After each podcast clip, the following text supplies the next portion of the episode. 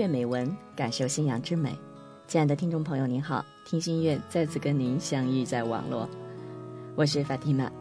今天我们共同分享的听心乐呢，是来自于获得第八届新月文学奖的年度致敬奖的作品，来自于上海的高慧珠撰写的书籍《阿拉伯的智慧：信仰与食物的交融》。今天我们来节选部分的内容，跟朋友们一听为快。信赖真主，同时拴住你的骆驼。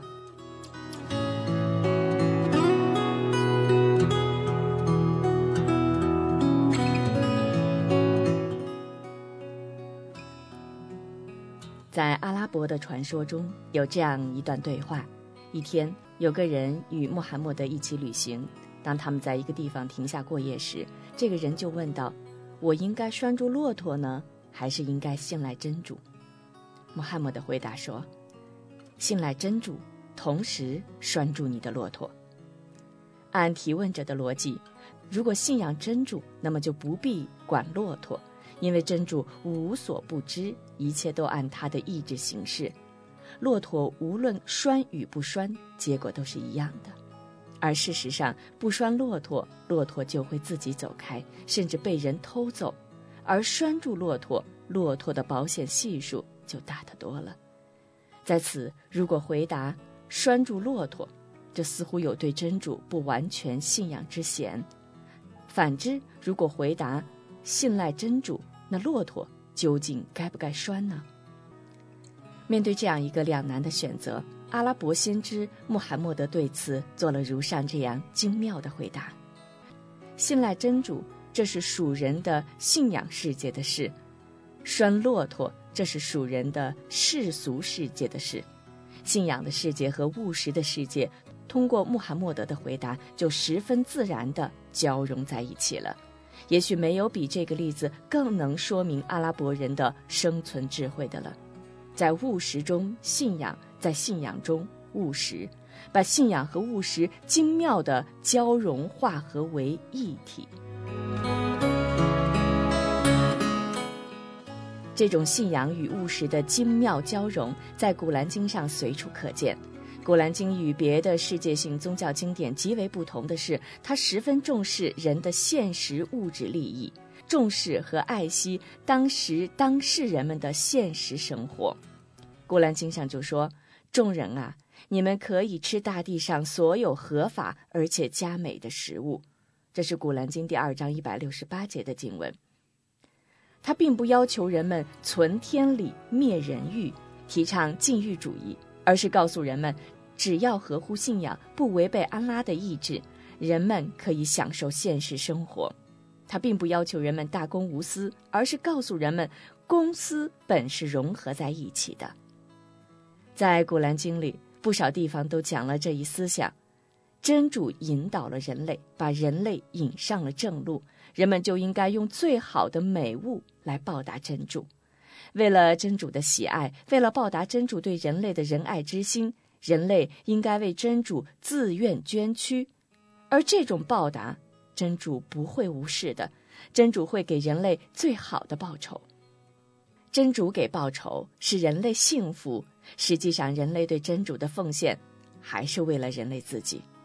因此，人类为真主做出的牺牲也不过是为自己幸福所做的努力。不仅如此，在《古兰经》当中，对于信士们对真主的态度，还规定了极细微的报酬。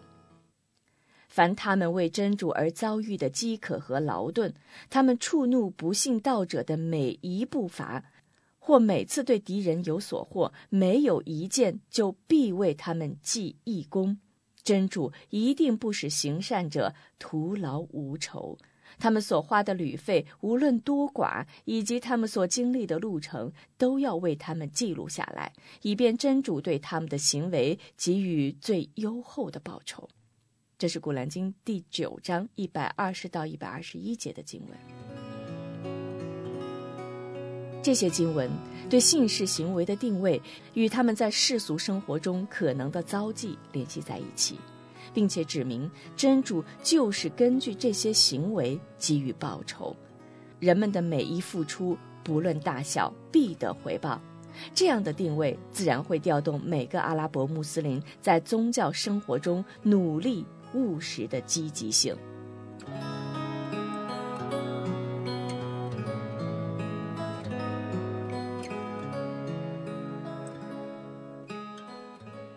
古兰经是整个穆斯林生活环绕转动的曲轴，在古兰经光芒的照耀下，阿拉伯人的务实精神在他们宗教生活的许多方面表现出来，并且以顺乎自然、合乎人性为特点。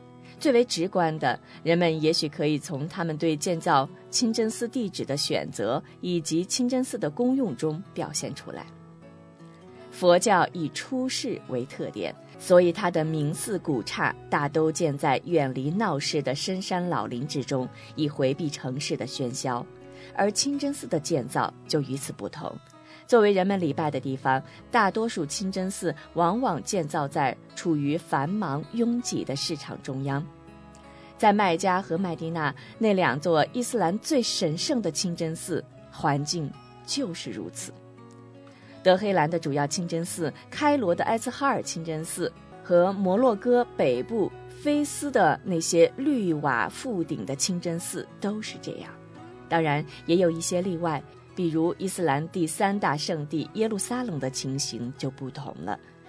说明一个供人礼拜的地方是否热闹，鸽子也是一种证明。乌麦耶清真寺的宽阔大院里有鸽群，麦加和麦地那以及艾斯哈尔清真寺上空的白云中有鸽群，这些鸽群标志着那儿是熙攘往来人群如云的地方。在清真寺内部，一切也完全不同于基督教或天主教的教堂，寺里没有圣坛，没有神龛，没有洗礼盘，没有塑像，没有唱诗班的楼香。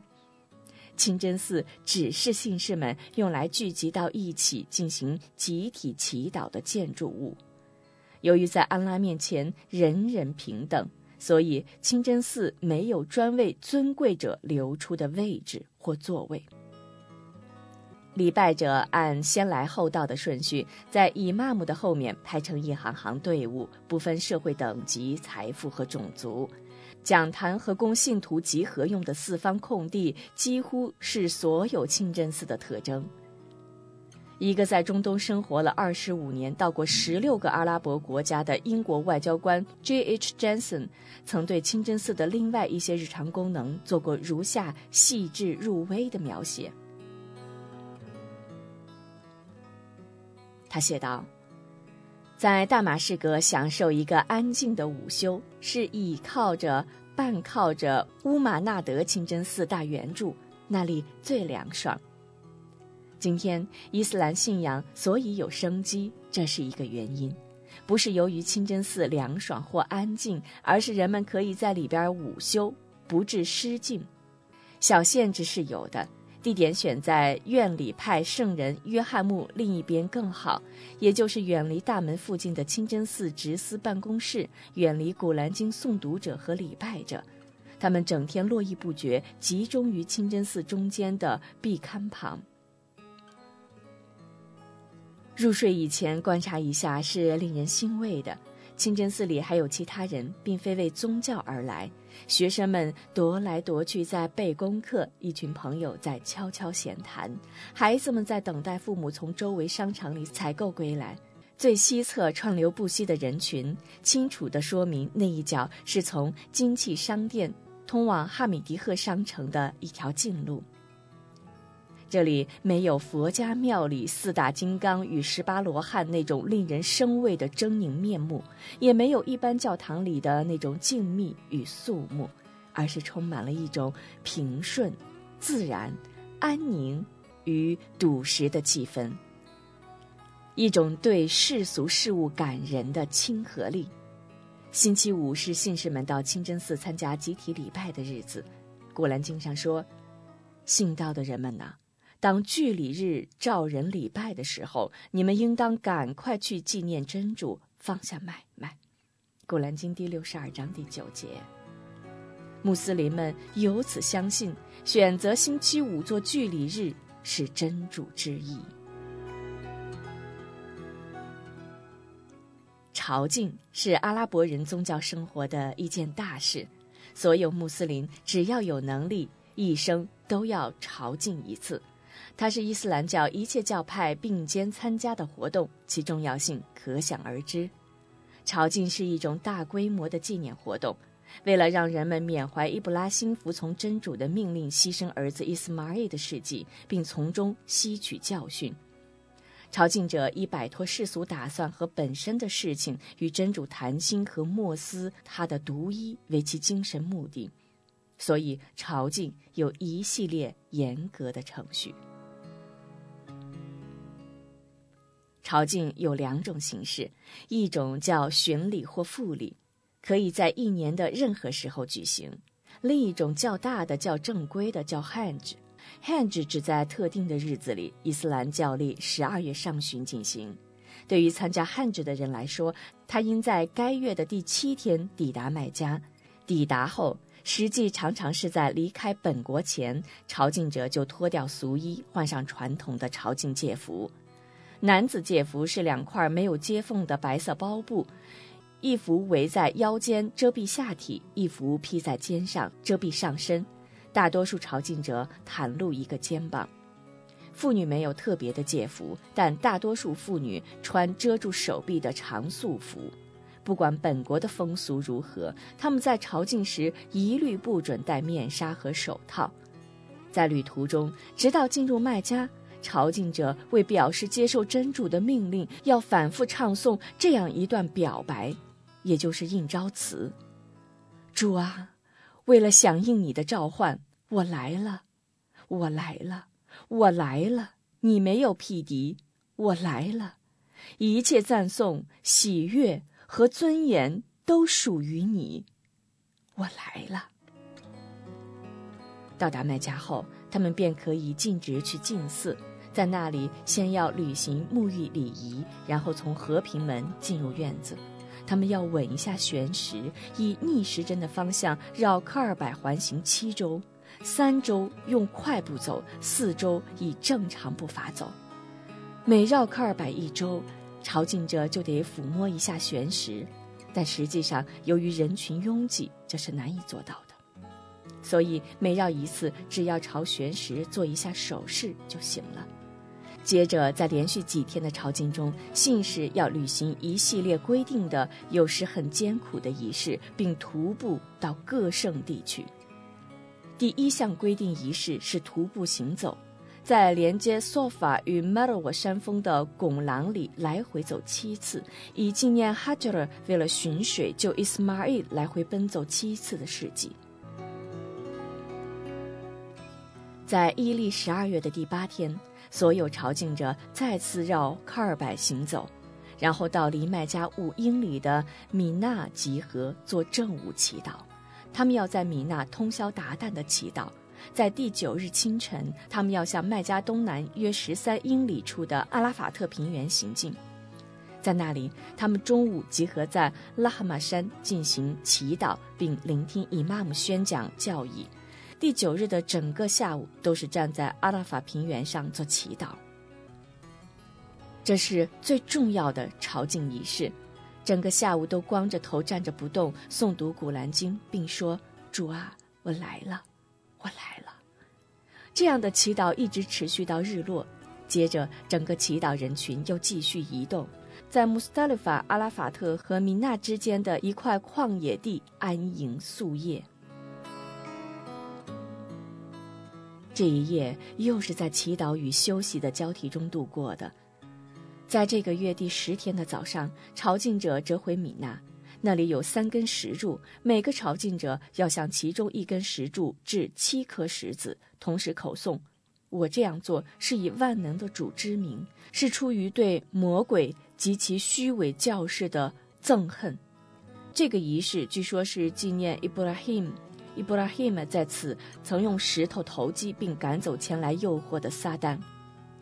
紧接着的是献祭，也就是最后的一项朝觐仪式。祭品通常是一头山羊或绵羊。宰牲是为纪念伊布拉希姆服从真主命令献祭伊斯马尔，以及此主决定让一头牲口来代替那孩子的事迹。在米纳献祭后，男朝觐者要剃头，女朝觐者要剪发，男女朝觐者都要剪一次指甲，并可以换穿通常的衣服和进行除房事以外的一切活动。这时，所有的正式礼仪都已结束。在此，之所以要将朝觐的礼仪与仪式做一交代，是希望大家也能够感受朝觐的神圣气氛。朝觐犹如一次大规模的人类迁移，每个朝觐者都经历了一次集体性的精神锻炼。他把信仰一种国际性宗教的不同种族的、操不同语言的人们都团结到了共同的信仰里。意味深长的是，即使在这样神圣的时刻，伊斯兰教务实事求是的一面照样得到淋漓尽致的发挥。从穆斯林世界各地来的商人借此相互接触交流，由此签署了很多合同。特别是因为年轻妇女必须揭开面纱，这时刻便成为安排婚姻的大好时光。这对沙特阿拉伯人尤其如此。为此，安卡拉的土耳其青年曾说：“伊斯兰关注实际生活，并将其精神事物联系起来，因此卓有成效。”伊斯兰非常适应现实，而且颇能适应日常生活。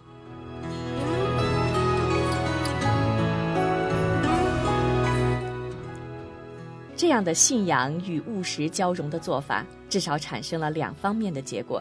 第一方面就是它使信仰不再是一种虚无缥缈、不食人间烟火的东西，而变得具体实在，具有实实在在的日常生活内容。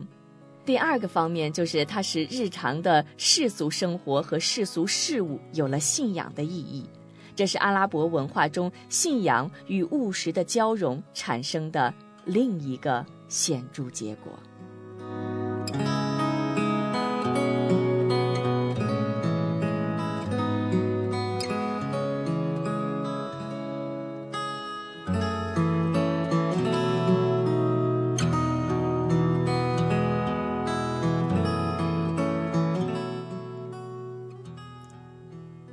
刚才我们分享到的是《阿拉伯的智慧、信仰与务实的交融》一书当中的部分内容。